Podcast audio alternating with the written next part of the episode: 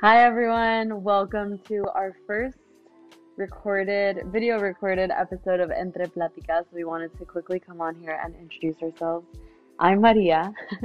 I am Marianne. you can finally put a face to the voices and Yes. the names that you've been hearing um, over the last few episodes, or if you're new, welcome to our wonderful community platform um, where we share, talk, and ask ourselves a bunch of questions about topics around mental health, personal development, and self love. So, thank you so much for being here. Today, we have a very special guest, Isa Arjona, one of my dearest, dearest friends from college, who is doing her master's to become a registered dietitian at the University of Texas at Austin.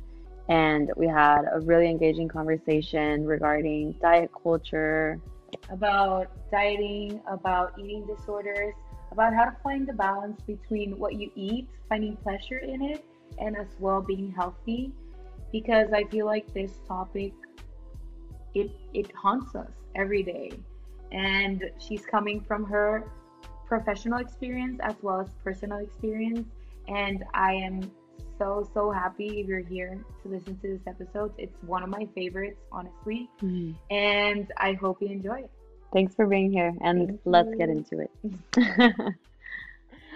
Hello, everyone. Welcome, welcome to another episode of Entre Platicas. We're so excited to have you here and have our first recorded episode. Yes, thank you for being here. We're very excited to have today a very special guest to talk about a topic that needs a lot of light and a lot of of courage to talk about. Yeah, so I want to introduce you all to my beautiful and wonderful friend Isa, who is studying to be a registered dietitian and has an amazing passion and mission surrounding the work that she's doing in this field. Um, so we we all have personal experiences dealing with nutrition, our relationship with food, body image, um, lots of struggles too. And so it's amazing to have someone who is so inclusive in her approach um, and is also going to be very open with you all about her personal experiences and just sharing the knowledge that she's been able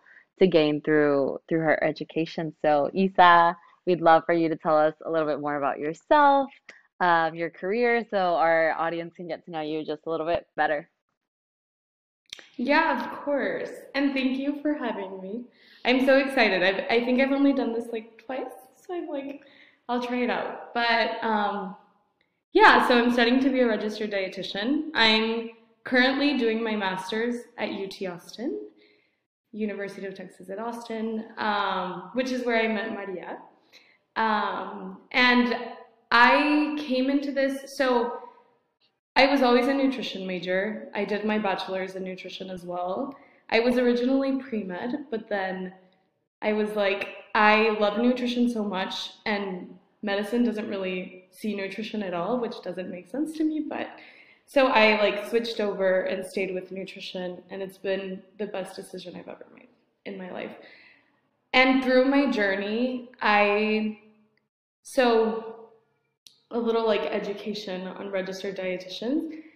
We have to do, in order to become a registered dietitian in Texas, you have to do an internship, which is like 1,200 hours of supervised practice. It can be in a clinical setting. Well, it has to be one in a clinical setting, um, like in a hospital, and then you do like a food service rotation, and then you get to do like more specialty, like your interest kind of in nutrition.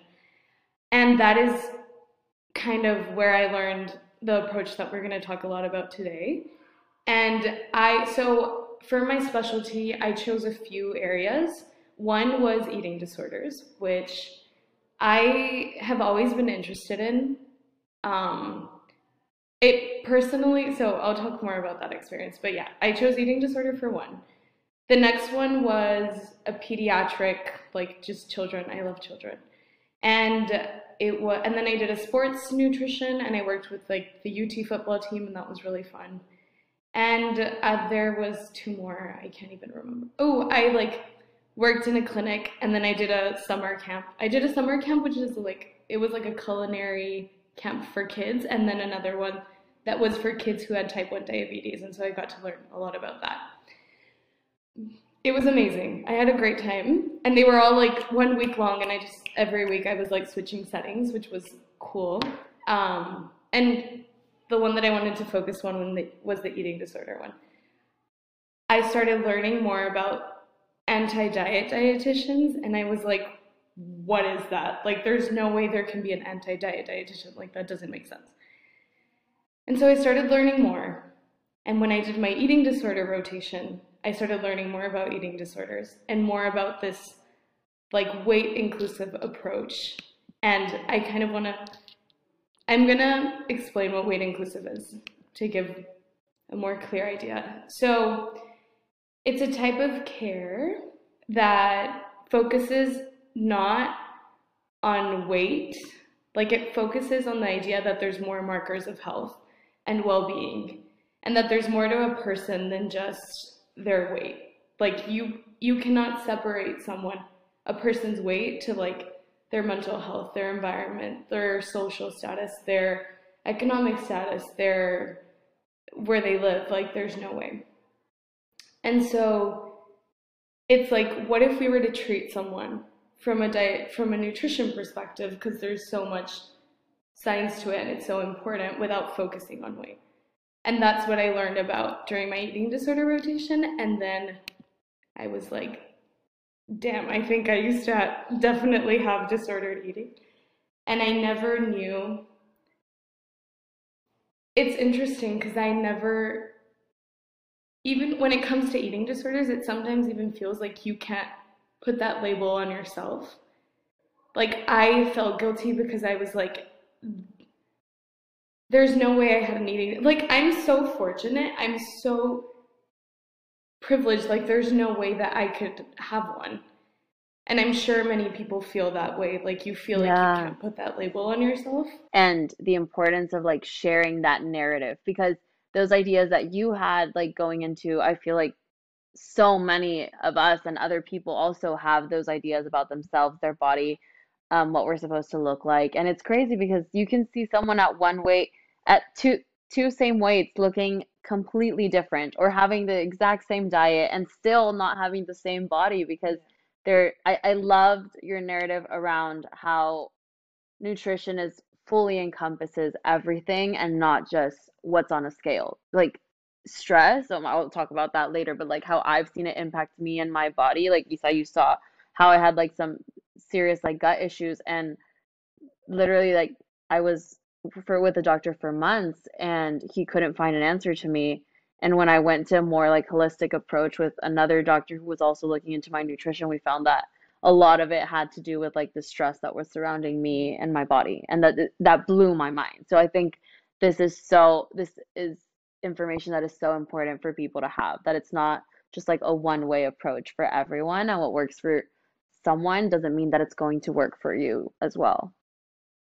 Yeah, I think that's so important. And I'm, I'm I'm glad you guys brought up the like there can be two people at the same weight and look completely different. For me, I mean there's so much scientific like information about about everything. The thing I want to say is like for me that's the perfect example of how if we if two people eat the same diet, they would look completely different. Like there has to be more that goes into what a person looks like. We know there's genetics, there's your hormones, there's so many things that determine what you look like. And then we can tie it into diet culture so I have the definition for that because I wanted to make it more. So diet culture is a system of beliefs and rules that promote weight loss at any cost to achieve the appearance ideal, which this appearance ideal has been ingrained in us since we were born. I think especially our generation with so much social media and so much technology, we're constantly every day every day if you open your Instagram or if you open open like anything or if you live in New York and you walk by like an advertisement or something, you will see this ideal and this idea that if you meet the beauty standards that we've all like believe is true because that's what like advertisement has shown us it takes a toll on on yourself and also like it's not realistic and i feel like from what you're saying like acknowledging who you are and accepting that helps you go into a place of saying um, i'm not gonna sacrifice who I am or my self-love or or my value to my body. Because what when you were saying a diet culture definition, something that caught my attention was at any cost. And that is so true. Because at the end of the day, we're all balancing a scale in life. And so Yeah. that negotiation that you have with yourself, with these um with these um obstacles that you get um I it's so it just blew my mind when you said at any cost because I see it from my point of view like from my experience and I think the day that I could acknowledge that I had um an eating disorder or something of a sort of my relationship with food was not how it was supposed to be or not supposed to be but it's not healthy. It's taking a toll on my mental health. And when it took that when when i find my value and then i said okay this is this is a cost i'm not willing to take. Yeah. you know it's empowering people to to acknowledge and accept themselves. So when the time comes when they have to make that or pay that price to have these eating disorders they go and say not for me. I'm not willing to to pay that price because i am enough and i'm not willing to give up part of who i am. So i love what you said. Yeah, also something that really echoed for me is how like exhausting and how tiring it is to always be seeking like something more or something less. You know, like everyone has a different different definition of what the beauty standard looks like um in, in perception like with their body. And it's so tiring, like to constantly be thinking about when I get to this weight, when I get to this appearance, when I get to, I'll be happy. I'll feel good about myself. Like why why do we have to wait? We it, it's learning about to accept and love all the stages that you're at because I feel like your nutrition, your weight, everything that has to do with like body image is going to it fluctuates like it's natural and we have such a hard time of accepting it.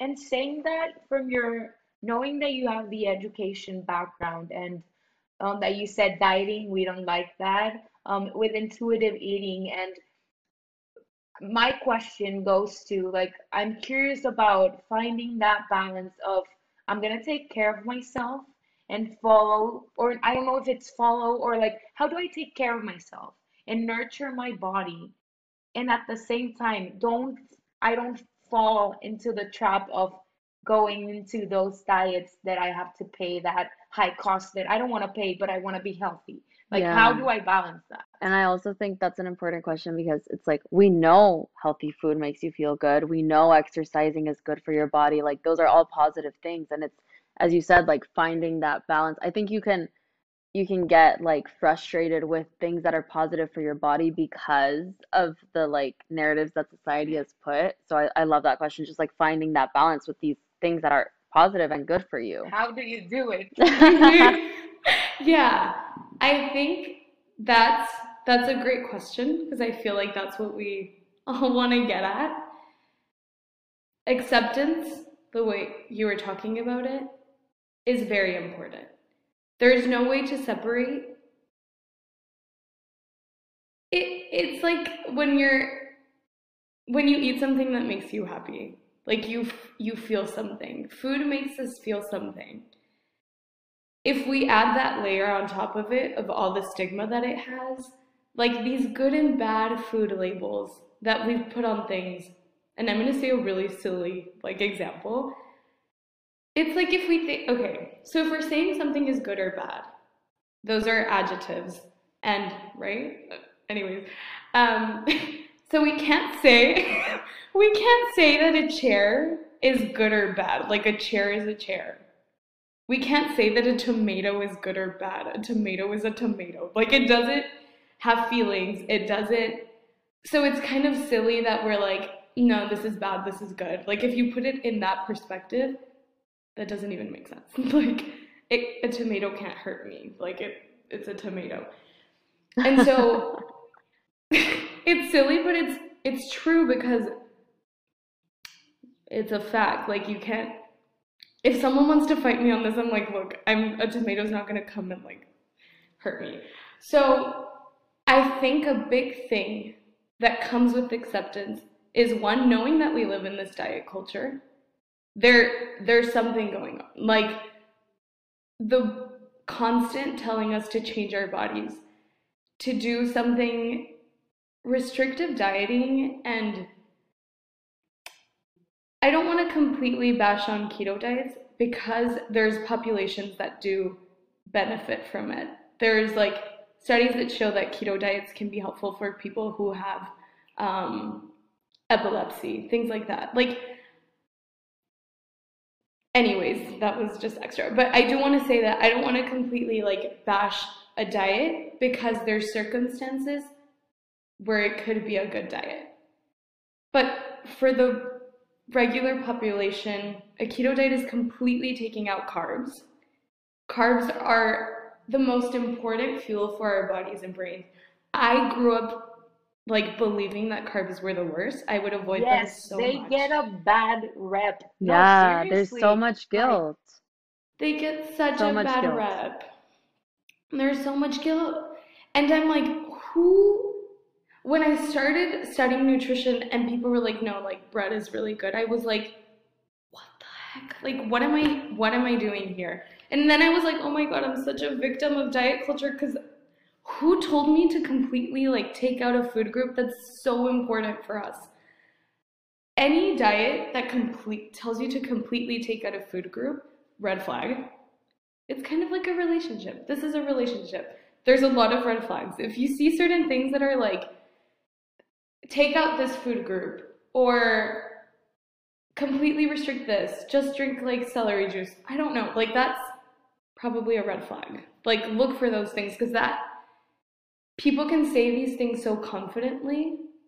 Because, yeah, if you completely restrict yourself, you are going to lose weight, but at what cost? You're not nourishing your body. Like, you're not nourishing your body. There's, and then I, I'm going to say a bunch of things because I do want to answer your question of how do we get to a point where we're, we're balancing, we're good, we're like truly feeding ourselves like in a manner that's like nourishing and good for us. You can't take everything as true. Like, not everything on the internet is true. And if the people aren't qualified to give nutrition advice, it's frustrating as a dietitian because so many people give advice and they're causing harm. One of the most important values of this like anti-diet approach and like more so focusing on the individual as a whole is not causing harm. That's the main goal. We do not want to cause harm. We want to like work with someone from a place of compassion and respect and understanding because I think care from a dietitian with such a sensitive topic such as food that people struggle with if it doesn't come from a lens of compassion that's not good care. Like there's no way to listen to someone and be like okay yeah yeah yeah but let's change how you look. Like at the end of the day like society's right. Like you should completely change. Because that shouldn't be the goal. I think so we have all these stigmas. Acknowledging these stigmas is very important because it it just takes such a toll on like our health. And so this big idea that appearance is directly related to health that's not true. We said that there's a lot of things that affect what a people may look like what a person may look like I think the first step to starting to accept that is stopping this like it's kind of going against the current, but for yourself deciding to stop to stop going with the current of diet culture, which we would all do like naturally, like just observing people and like kind of making a first impression on people simply by how they look or by their weight. Um, and a really important thing, and I know that you guys had a question on like, so how do we change this diet culture? And I'm going to tie this all back to like once we talk about this, how we can have that balance. Stop like stop commenting on an individual's body and what they eat. I think when we stop making comments to people about like you don't know what someone's going through. If you see someone and let's say they did lose a lot of weight and you're like, "Oh my god, like you lost so much weight, you look amazing." Since there's there there's so much mental health that goes into like our losing weight and gaining weight and stuff, you don't know what that person is going through, even though they may look like they're quote unquote happier because that's what diet culture tells us. You're going to be happier until you look like this. It can still be very triggering. I think just stop commenting on anyone's weight, like, period. There's so many comments you can give to an individual. That doesn't have to be around their appearance. That is because I just came back from Mexico um, and it is so, it amazes me how every positive comment of you look beautiful is tied to, or everything that is positive that is said to you is tied to your appearance. Like I noticed it, and people, I don't think it's done with um, a malicious intent. It's just so engraved into like the unconsciousness of how they do it and it's just like we're wired our brain is wired to to think that that is a direct correlation of how i look is like i i look this way so that is i'm pretty. Like those correlations that we have in our brain since we're little it is so annoying because then you don't want to be rude and it's like well they're being nice but at the end of the day it's just like you gotta you got to go against that judgment and be like you talk to your brain. Like i talk to my brain and i'm like thankful for the comment thank you but this like don't get the idea um The wrong that idea. yeah don't get the wrong idea like you talk to yourself Yeah.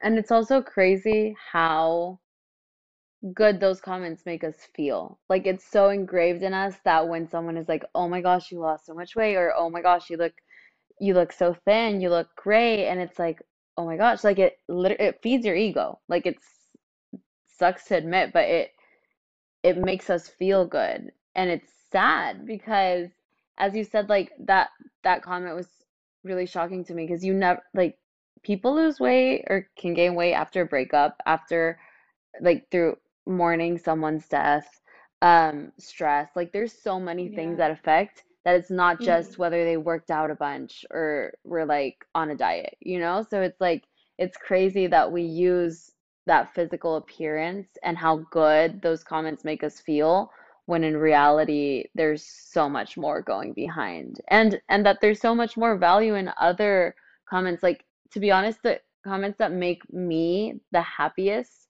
is like, or that fulfill me the like most compliments. It's you look happy. Like I'm so proud of you. You know, like you're doing amazing. It's just like things tied to to me, to my person, not just my appearance. I think the reason why those comments make us feel so good, one is because of the diet culture that we've created. We all live in it. Even if you don't want to live in it, even if you go against the grain, like Marianne said, like I go home and these are still the comments I'm gonna get. Even if I've changed my perspective, that's still what I'm gonna get. It, it, we live in it. Like there's no way to escape it. But I was gonna say that um, the reason why they make us feel good is because as humans we seek acceptance. We've learned, going back to this diet culture, that looking a certain way makes you more accepted. And sadly, for some people, it really does. Like, this is that's true. Some people will accept you more by the way you look. And so these comments make us feel good because it gives us that acceptance piece that we need as humans. Imagine how beautiful it is when you work on that acceptance, but for yourself and the way you look. And it's so hard. You need tools to do that. That's not something you just wake up and you're like, I accept myself. Because even in the process that I have gone through, I have my ups and downs. And I have the days when I'm like, I I literally like dive right into diet. I don't like actually do it, but I like get sucked in. And then there's days when I get sucked out, and it's we were mm-hmm. saying how mm-hmm. like people change, their bodies change. The same way we're not the same person we were five years ago, and the same way we weren't the same person we were when we were little. Our bodies go through changes too. You were saying like you go through a breakup and maybe you lose or gain weight. Like you're going, there's so much that goes into when you're going through a breakup. I think sometimes even when you're going through a breakup, even the last thing you're thinking about is like how you look. It's it's such a hard thing to go through that you can see the changes in your body. And that's why it's so crazy when we're judging someone by what they look like when you're like they're going through a stage of change and that doesn't mean that they they have to change back to whatever or change to anything. It's just like there's stages in life. And it's it's crazy because i'm like sometimes when i talk about food and when i talk about body sometimes it's so philosophical because i'm like it's because it's not simple. Like it's not simple. And I just think it's beautiful that you guys brought these things up because we've been also in diet culture, we've been taught this like there's an all or nothing mentality when in life there's always a gray area. And it's the same thing with our bodies, like, and with food. Like, I feel like when I was growing up, and this is a little more about my story and how I'm like, ooh, I think I had any like disorder. Oh, that's another thing. Yeah, so there's eating disorders, like actual diagnosis of eating disorders, and then there's just disordered eating patterns, which is like if you didn't weren't diagnosed with a specific eating disorder, you can still have disordered eating, which is definitely I think what I went through. And so I was a very overweight child. I was living my life. I don't even care how I looked. I was Um, and even, and it wasn't even, I was just like on the bigger side, and all the girls were smaller. And there's something that I love. My mom, she, I, so my parents were always super active, so they were like, you guys need to do a sport. It had nothing to do with like, we need to keep these kids with like low weight, but no. It was just like, go have fun, be active. And I used to dance, but I was always on the heavier side. I was cute. But anyways, I they were my mom knew that if. My mom knew that if I grew up in that environment, I would be I would honestly probably be forced to have always changed my body, you know? And it's interesting that she acknowledged that. But when I wanted to change like my sport, she was like, What do you want to do? I did gymnastics for a while. And in gymnastics, I've always had like I have like strong like legs. I just have like big legs. Like they're not tiny. So she was like, "Yeah, gymnastics. Like you look more like those girls." And so I was in gymnastics for a while. And then I was like, "No, I want to do something else." And then she was like, "What do you want to do now?" And I'm like, "Oh, I want to play tennis." So I grew up playing tennis all my life, which it's so crazy. Everything comes around, but I so I started playing tennis and she's like, "Perfect. You look so much more like those girls because I don't want you to compare yourself." So she did try to put me in environments where like and she didn't I didn't even know this. Like she told me this like later on and I'm I'm grateful for that because I mean, I still went through things, but at least she like changed my environments a little bit. And environment has a really big impact also on your health and nutrition.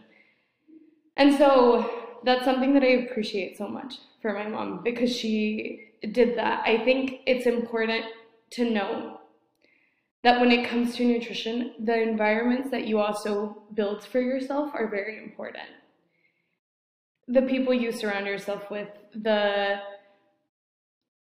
even just like your environment and your home, and like you can make it to where it works for you, you know?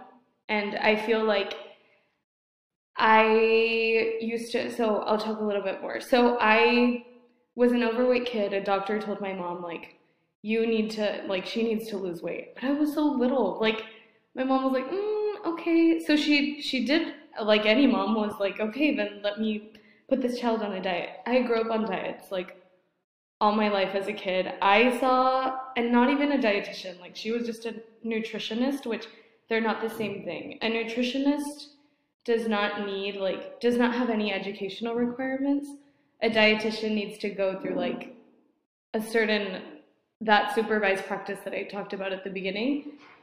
Into by 2024 they're going to need a master's in order to be a dietitian which is why i'm getting my master's now. I'm just doing it ahead of time. And um, and then you have to take an exam. So there's like so many requirements to become a dietitian and then a nutritionist does not need anyone can call themselves a nutritionist. So I used to go with nutritionist. And I was put on diets. I swear I could take a I could drink a juice in the morning and then I'd eat a sandwich with like panela cheese like in the evening and it had like bean sprouts. Yeah, if you if you were in a diet, you know what panela cheese is. If you're in a, in a Yeah. Mexican Yeah, diet. if you're in a Mexican diet. yeah, yeah. It was like, cheese get is the banana. Anyways, so I, yeah, I would drink like juices, and it's crazy because my friends would always be like, "What are you doing?" I became vegan for a while. I, and it's no bash to like vegan. I think there's a lot of there can be a lot of benefits to it, and that's always a personal choice. But um, I tried everything. I tried everything, and then and I played tennis all my life. So then I started using exercise as a way to purging is an act that you do when you feel guilty once you ate. So you can purge in different ways. Some people can purge by like by in, like inducing like vomiting or some people can purge by restricting food the next meal or just the next day or by exercising, which I think my purging was a lot of exercise. And so it's crazy because then I'm like, I had, I already have an unhealthy relationship with food.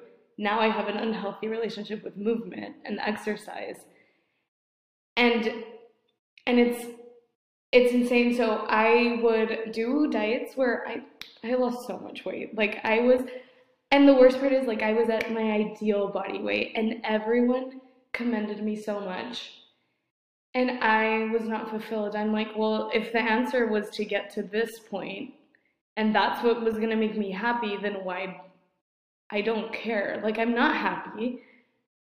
I'm like mad all the time because I'm like, this doesn't feel good. I'm literally, and the worst part is, we go on like diets and we start like calorie counting and everything's so like, you're manipulating things so much. I remember that I would avoid going out with friends just to like Yes. not eat anything that could be bad for me. Like bad because I started labeling everything. I would like avoid going out with friends. I would hate holidays. Like it would stress me out so much. I wanted to isolate and be alone. Anything to not change the way I looked because that's how people were accepting me.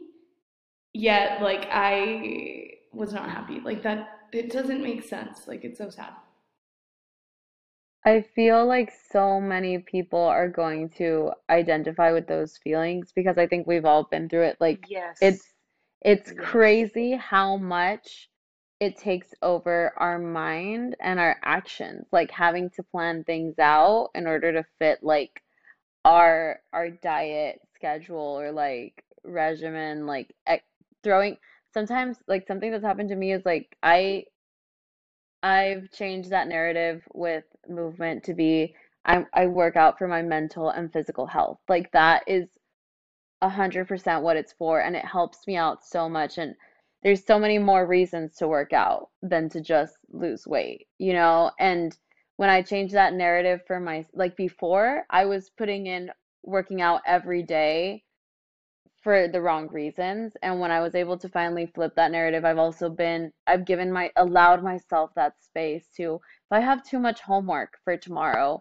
I can't get that hour of the gym in today, and that's okay. I don't have to like force myself and lose that hour of sleep because I didn't make it to the gym. And maybe before I wouldn't be able to say that. And maybe uh, some people are, are in different stages of realizing that as well. But it's crazy how much it, it can consume you and your decisions.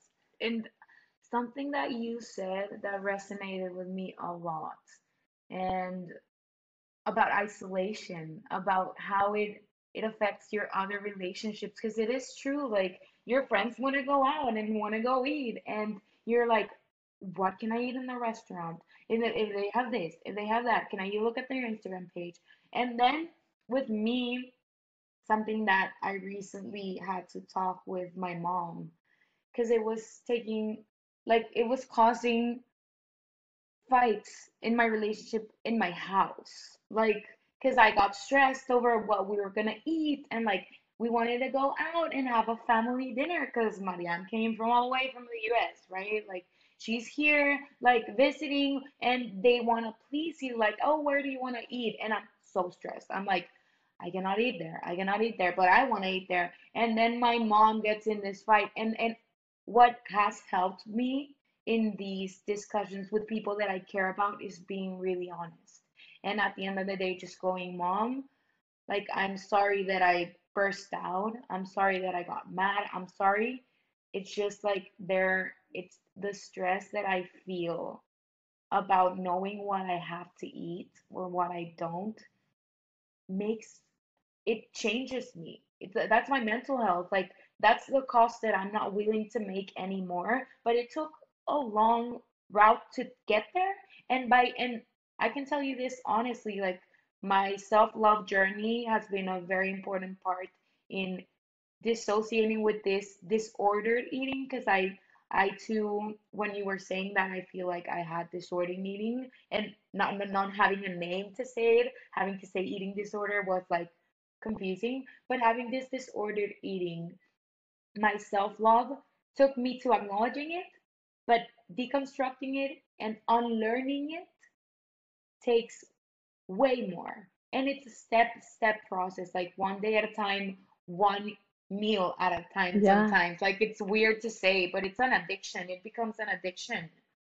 It's crazy. I relate to that too because, and when you said the isolation thing, it's so crazy because diet culture is telling us do this so that you're more accepted. And then you end up isolating yourself.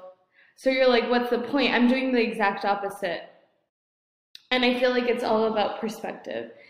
And I was going to say that um, I didn't accept my like disordered eating until like this summer. Like this has, and it's crazy because I'm like, I just, so I like growing up, I had to deal with this, and then throughout high school, when I was older, to be able to like manage it myself, I took control of that, and so I was like doing restrictive diets and like doing all these things. And then into college, I had so much anxiety about coming because I'm not, I wasn't gonna have, I like lived not in a dorm on campus, but off campus, and I had like a, uh, what's it called? Like a kitchen, what is it? Like a Meal meal plan. plan thing, yeah, like within my building. I had so much anxiety about not being able to control what I was going to be able to eat. It was horrible. Like, I was like, the one thing, and the crazy thing is, I hadn't accepted I had disordered eating, and I would still try to follow diets like once during my freshman year, and then I was like, oh, I know what's going to make me happy. My kitchen, so that I can control, like next year, living in an apartment that has a kitchen, so that I can control what I'm eating again the hardest decision for me, I think, junior year was when I was like, and for me, it's crazy because my baseline, like my normal, was being on a diet. Anything other than that was like, that's not normal. And I think many women and men too, like that's their normal. Like it's like, okay, like Monday, I'm going to start my diet again. If we think about it, and you were mentioning like I sometimes had anxiety because I didn't want to go to that restaurant and like eat that food. But I wanted to you were like I I wanted to go there, but a diet like this all these stigmas like don't let me because that that wouldn't be acceptable. It's if we think about it, and this is like an analogy, a little kid, if you tell them they can't have something, they want it more. If you tell yourself and restrict yourself that you don't want something, you want it a hundred times more. That's the way we work. We want what we can't have if you're living your whole life restricting yourselves of things that you can't have, I also had binging problems. I don't know if it was, I definitely, I think it, sometimes when I talk about, because disordered eating doesn't completely disappear, to be honest. Like, it's something you're kind of always just working to, like, kind of live with, and then you overcome it sometimes, and sometimes it's, so the way we kind of talk about it in the dietetics world is like sometimes your eating disorder is loud. Like there's moments when it's going to be really loud, like it's more present, and then there's moments when it's like more toned down. So sometimes my eating disorder would or my disordered eating would be really loud, and I would like have these like urges to like want to like eat what I couldn't and things like that. So this t- kind of ties into the balance thing that you guys had asked me. I personally, and then I'm, I'm going to speak through my experience and what I went through. I told myself, okay, what if my baseline wasn't dieting anymore? What if I just like completely threw out diets and promised myself that I'm never going to do a diet ever again? But I know as a dietitian what's important for my body, what's good for me. Because scientifically, we have a body to take care of. Like, we have a machine and it ha- and it needs certain nutrients that we find in so many different foods. And I think it's so, it's crazy to think that, I don't know, wheat and white bread was always something very like prevalent in my life. I was like, no, white bread is literally an enemy. It's so bad. Like, which doesn't make sense, but I'm like, no, it's so bad. I started learning about so many diets and um, also the word diet can just mean like what you're eating. Like this is my diet, but it doesn't mean that you're, we have this connotation that it's always like restricting or doing something to like lose weight. But the actual definition of a diet is just simply what you're eating. Like, so, anyways, there's diets that sometimes there's individuals with certain like conditions, medical, and then we have diseases on top of all of this, which is why I think it's so much more dangerous that people who aren't very educated on the subject give so much advice because there's people with certain conditions that cannot follow those things. So I was like, I'm never gonna do a diet again. And I'm like, what does this look like? I know my body has needs certain nutrients, white and wheat bread. White and wheat bread both have their benefits. And quite honestly, they're both gonna do things for our body but someone said that something was one was good and one was bad and so we just took it as like a oh okay this is a rule so we have so many food rules which is something that i think when you start acknowledging those food rules you can also start learning like this is where i see my disordered eating more. Um anyways so why don't we bread there's nothing is more better than the other. Do they have different type of nutrients? Yes. We have like well now i'm going into more scientific things but we have fiber in one and we don't have fiber in one. There's some there's like medical conditions where you don't want fiber. So in that case you would want white bread which is why i'm like if you didn't have a dietitian let's say someone does get a certain disease that requires not one requires white bread we all think we're bad if i were to get that condition and then my someone's like, yeah, you need to eat white bread. I'm like, no, no, no, no, no. What the heck? Like, why would I do that? Because you're not realizing that in that stage of your life, your body's asking you for something else. You need a different nutrient. You don't need this one because it's gonna like affect you. It's gonna hurt you. So I think that's why it's like this all or nothing mentality is not realistic because our bodies at different stages of life are it's going to need different things. And so when I started, I was like, okay, I don't want to diet. I know that in this stage of my life, the most important thing and the most basic like things that our body needs are carbs, protein, fat. We find it in so many different foods. And then vitamins, nutrients, which we get from like so many different foods too, but vegetables, fruits and vegetables. And I was like, I, one, don't want to diet. Two, I'm going to stop labeling things as good or bad. And I'm just gonna, because sometimes even I would resist like eating an apple because I'm like, oh no, that's good. And right, you know, I don't know, I would feel that. Like, I would resist eating healthy food sometimes because of that, like, oh, I'm annoyed. I'm so annoyed about these like weight stigma and these like I'm tired. I don't want to see something healthy ever again. You know? Sometimes I don't know. I would have that like that would happen to me sometimes. Creating that bad relationship with healthy things, which that isn't supposed to happen either. Like we we as you were saying there are like a green juice makes me feel good and a salad will make me feel good when I eat it too, but because it has nutrients that my body needs, not because you know, yeah, yeah, yeah, yeah. And it, it's funny because I feel like society has also made it seem like. So it also went, it went hand in hand with like my insecurities because I'm like, okay, I'm not meeting the beauty standards that they've set, that society set forth for me. Therefore, I don't even deserve to eat healthy foods or foods that have a lot of nutrients because I don't look like them. You know, like I sometimes I felt like I didn't deserve to eat certain foods that I know that are important for my body. And you know what's the craziest thing, which I always think about, and that's why I'm like, so we're changing this perspective. Let's say in a realistic world, we don't have, or in an ideal world, we don't have these stigmas. We know that these things are good for us.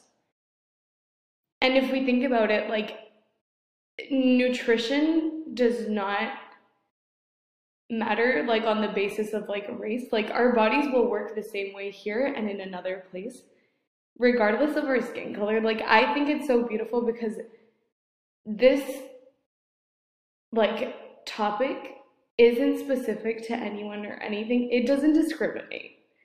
Like your body works a certain way on the inside and some people have it different and that's okay and they have different needs but nutrition is for everyone. A salad can be for everyone, if that makes sense. I think once I started taking away that like stigma of like, this is good, this is bad, and I just started being like, I deserve to eat this apple because it has nutrients that my body needs, like, period. Like, I'm not even gonna go into like the good or bad or whatever. Like, I, I do deserve to eat this and it doesn't matter if I look like that or I don't. And it's crazy because I started, when I started changing that perspective, I began to feel so good because now I was fueling my body from a place of love and not a place of like trying to. I didn't mean to hurt my body when I was like restricting it or when I would give it healthy foods and restrict bad ones not bad ones. They just have different nutrients. I, I didn't feel like I was eating healthy for the purpose of nourishing. And now that I eat things that I know will be good for my body, I know that it's I'm, I'm nourishing it. And when I eat like I don't know, we baked cookies like last week and I ate a cookie and I was like this is still nourishing my body and I enjoyed it so much. And my and again, since I'm not restricting because I'm like you won't crave. Okay, let's say you were like, and I think a dietitian explained this once. You love cookies. We do. I love cookies, my favorite dessert. If you, let's say, okay, you're gonna do what I did. Let's say, stop dieting. If you feel that your body wants something, you're gonna you're gonna give it to it.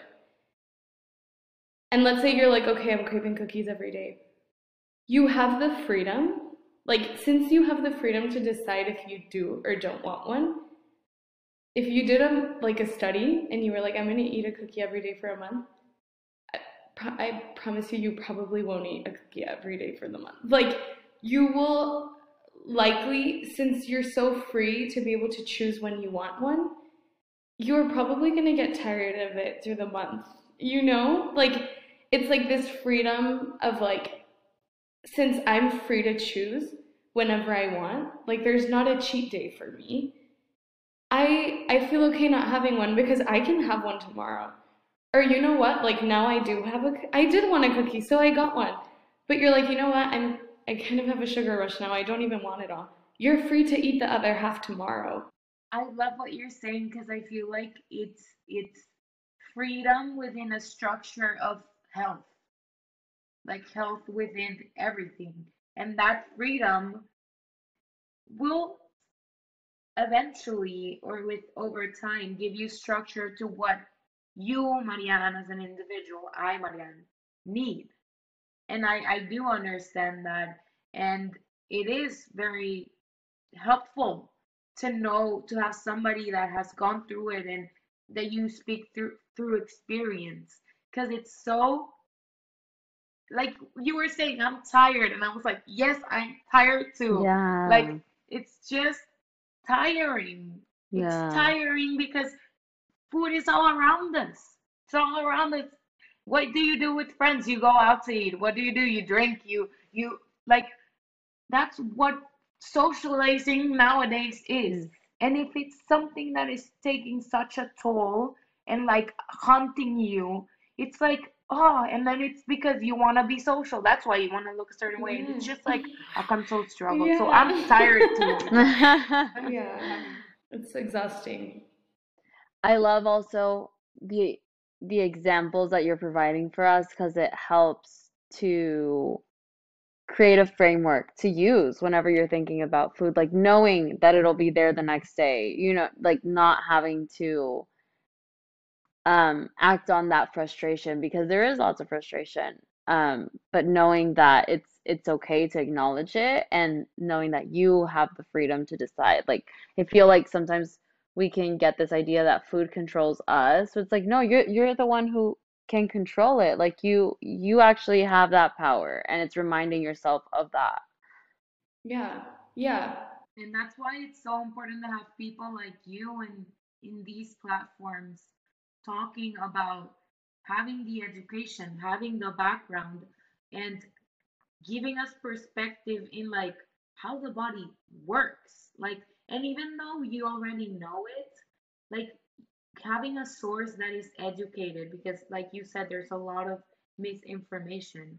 And that is the power that I feel like having these platforms should provide to people the tools to to navigate these these ideas that because they're these ideas are free on internet on the internet on social media the ideas of hate your body of, of eating disorders everything is free and then the remedy is so expensive most of the time Wow, yeah.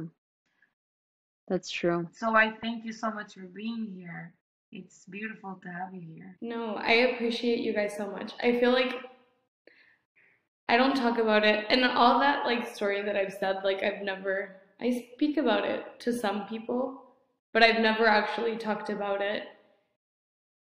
But I'm at a point where I'm like, if this is what I'm going to advocate for, I need to share my own experience and how this has worked in my life, how I've seen it kind of flourish in my life. And I I really I think that we if we like start changing these perspectives and start listening to this more, it sounds nice. Like it sounds nice to be like, you know what? I accept myself. I don't care what anyone says. And like you find this freedom within that.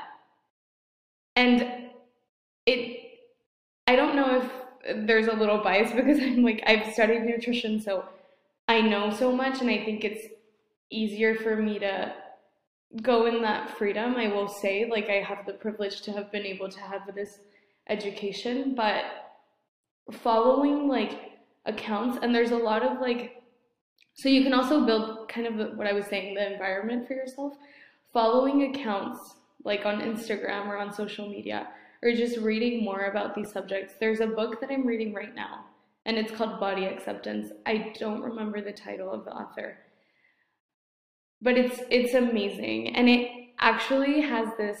Um, it has like an an anecdote, like a little story that I when I read it, I was like, this is so powerful because truly at the end of the day, we are blessed to be on this earth, but we don't know how long we'll be here, to be honest. Like, we, nothing is actually like set in stone.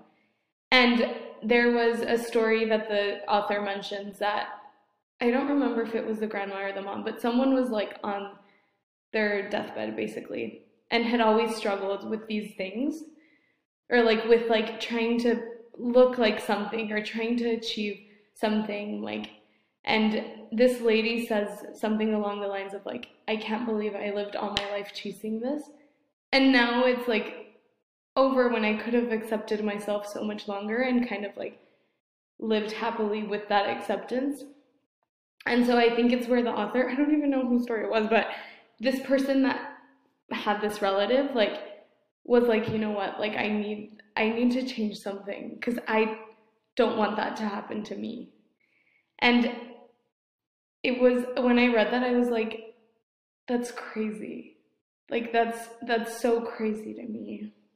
Cuz we waste so much time. Like the the amount of time we lose or the negative thoughts and feelings that go into this we could be using for so many other more beneficial things Yeah. to ourselves. And the misconception of healing, and in this case, uh, a disordered eating, is not a step that has an ending. Healing is something that if you are in this journey to take care of yourself, this journey called life, taking care of yourself, nourishing yourself, like healing will always be there. So you think that healing is a remedy to something? It's not, it's just a process. hmm It's like a, I wouldn't say a lifestyle, but it's like, it's something that you're gonna continue to do Yeah. because we I I've noticed this and I've noticed this in myself. I'm 23 years old and in the 23 years I've had so much trauma and so much things that have left me hurt and healing takes more time. So if it's 23, give it two two times that. It's 46 years, let's say, it's just to give a number. I'm not, it's it may be true or not, but it just takes more time. So you're trying to remedy something that's been years of having these tendencies and just going from one day to the other, that's impossible. And something that I did want to, you as a nutritionist, is something that I value as a dietitian, sorry, something that I value is seeking somebody that will give you the tools you need to to manage your disordered eating. Because at the end of the day, correct me if I'm wrong, but saying that you don't have to go to seek help, like don't go to anybody that gives you a diet, like diet, like what you said, what you eat, just being conscious of what you eat and how it nourishes you, go to somebody who has the education and has the tools that will give you what you need to manage this on your own time as well, not only with her by your side or him. Talking about it and being more open about like, well, what if we challenged these ideas? And what if we didn't go with the current? And what if we like realize that these things aren't truly set in stone? It's like liberating to know. And I I mean it was 22 years before I like found this out and it has been a journey. I feel like I still have so much more to learn. I eventually do want to be an eating disorder dietitian, which is also why this is even more interesting to me. And also because of my own personal experience. And it's crazy because I felt really guilty. I was like, there's no way I can do that if I went through that. Like, how am I going to tell someone? Like, it didn't make sense to me. But then when I was in that internship and I was talking to the dietitians that were there, and they were like, "Oh, with my struggle with an eating disorder, with disordered eating," and I was like, "Wait." You can do this work and still like have gone through it yourself. And she's like, that makes you more relatable. And I'm like, okay, thank you. And It is so beautiful to hear you say that because it's it's like finding you see all these faults in you and then you find out that's your superpower. That's what's gonna give you an edge. That's that's what differentiates you. And that is beautiful. And before before we conclude this this awesome talk that we've had, like I'm it's I'm I'm so happy you're here. This is a topic that I feel that takes the narrative in a lot of people's life, and it shouldn't be the narrative. It should Mm, be part of the conversation, but it sh eating shouldn't control your life. yeah. So I wanted to ask you before you leave, um, and we conclude this, what would you say to yourself five years ago that you would have liked to hear, to have heard? that's a really good question. And I think it even makes me emotional because I'm like, it took so much, like, of my life. Like, it literally, it would control, like, everything.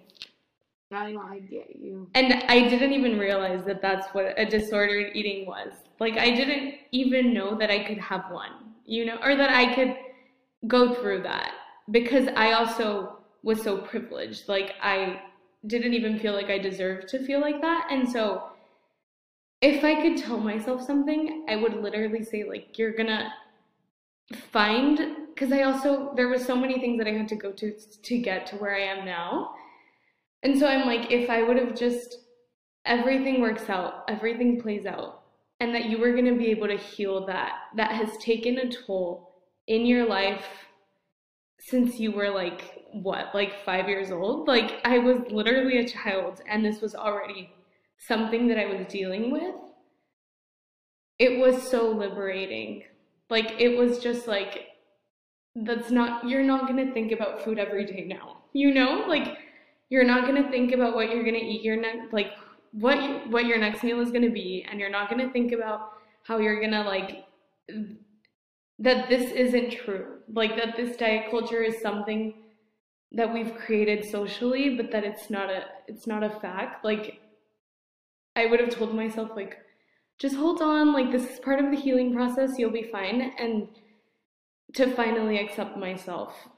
Um it's just like crazy because the journey has been like, and I didn't even do anything. I was just going through it, you know, like it's, I think that everything works perfectly, but it has to be at its time. Like, I had to go through like changing my major and dealing through so many things to find my place. And it all worked out perfectly, and I just like went with it. So, And it it brought you here. It brought you here today to be able to tell this story and change the narrative. Like take that control back. Because I, when you said you were getting emotional, like it's so it's so infuriating. Like because it's so stressful, and I got like I started getting emotional because I and something that I really value. It's like I understand you. Like mm. I'm getting emotional now.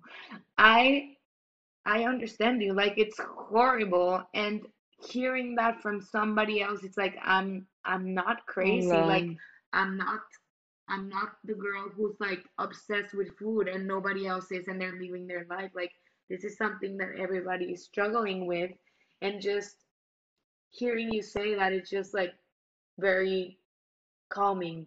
I don't know, like it's very nice to hear somebody that's that literally you spoke and I heard your words and it's it's as if you were speaking from my point of view. Yeah.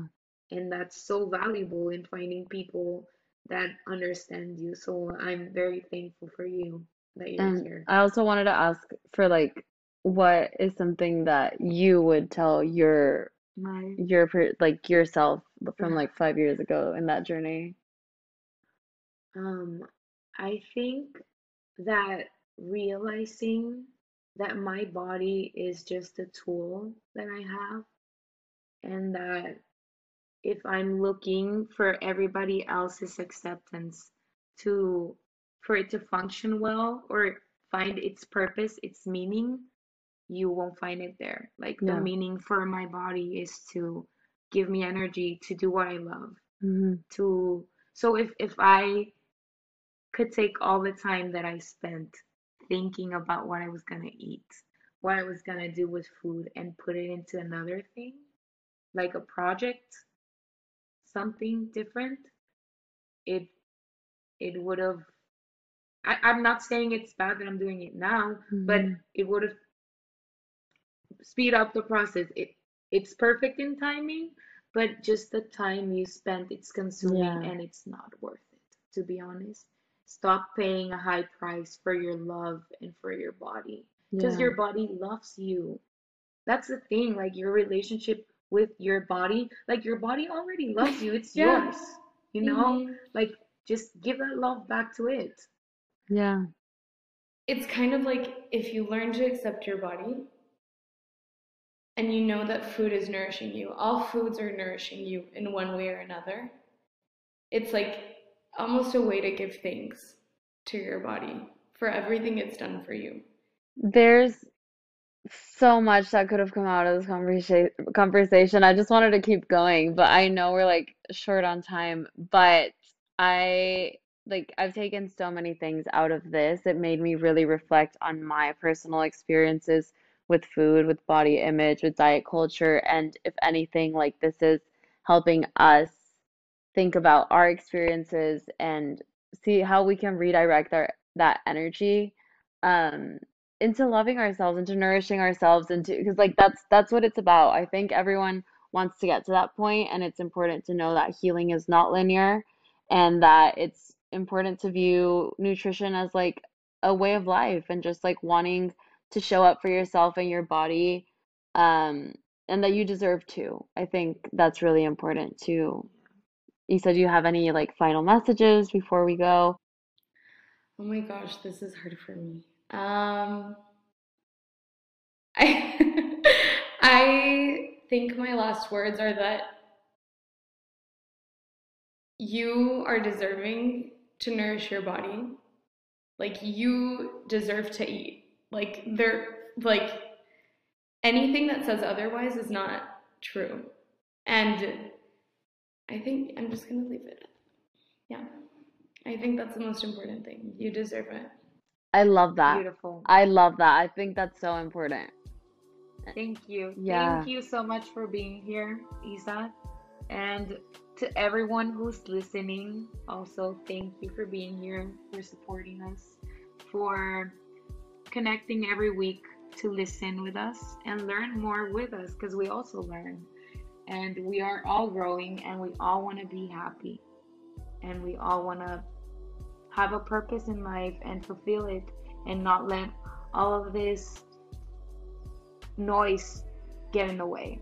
yeah Thank you. Thank you. Thank you so much for being here.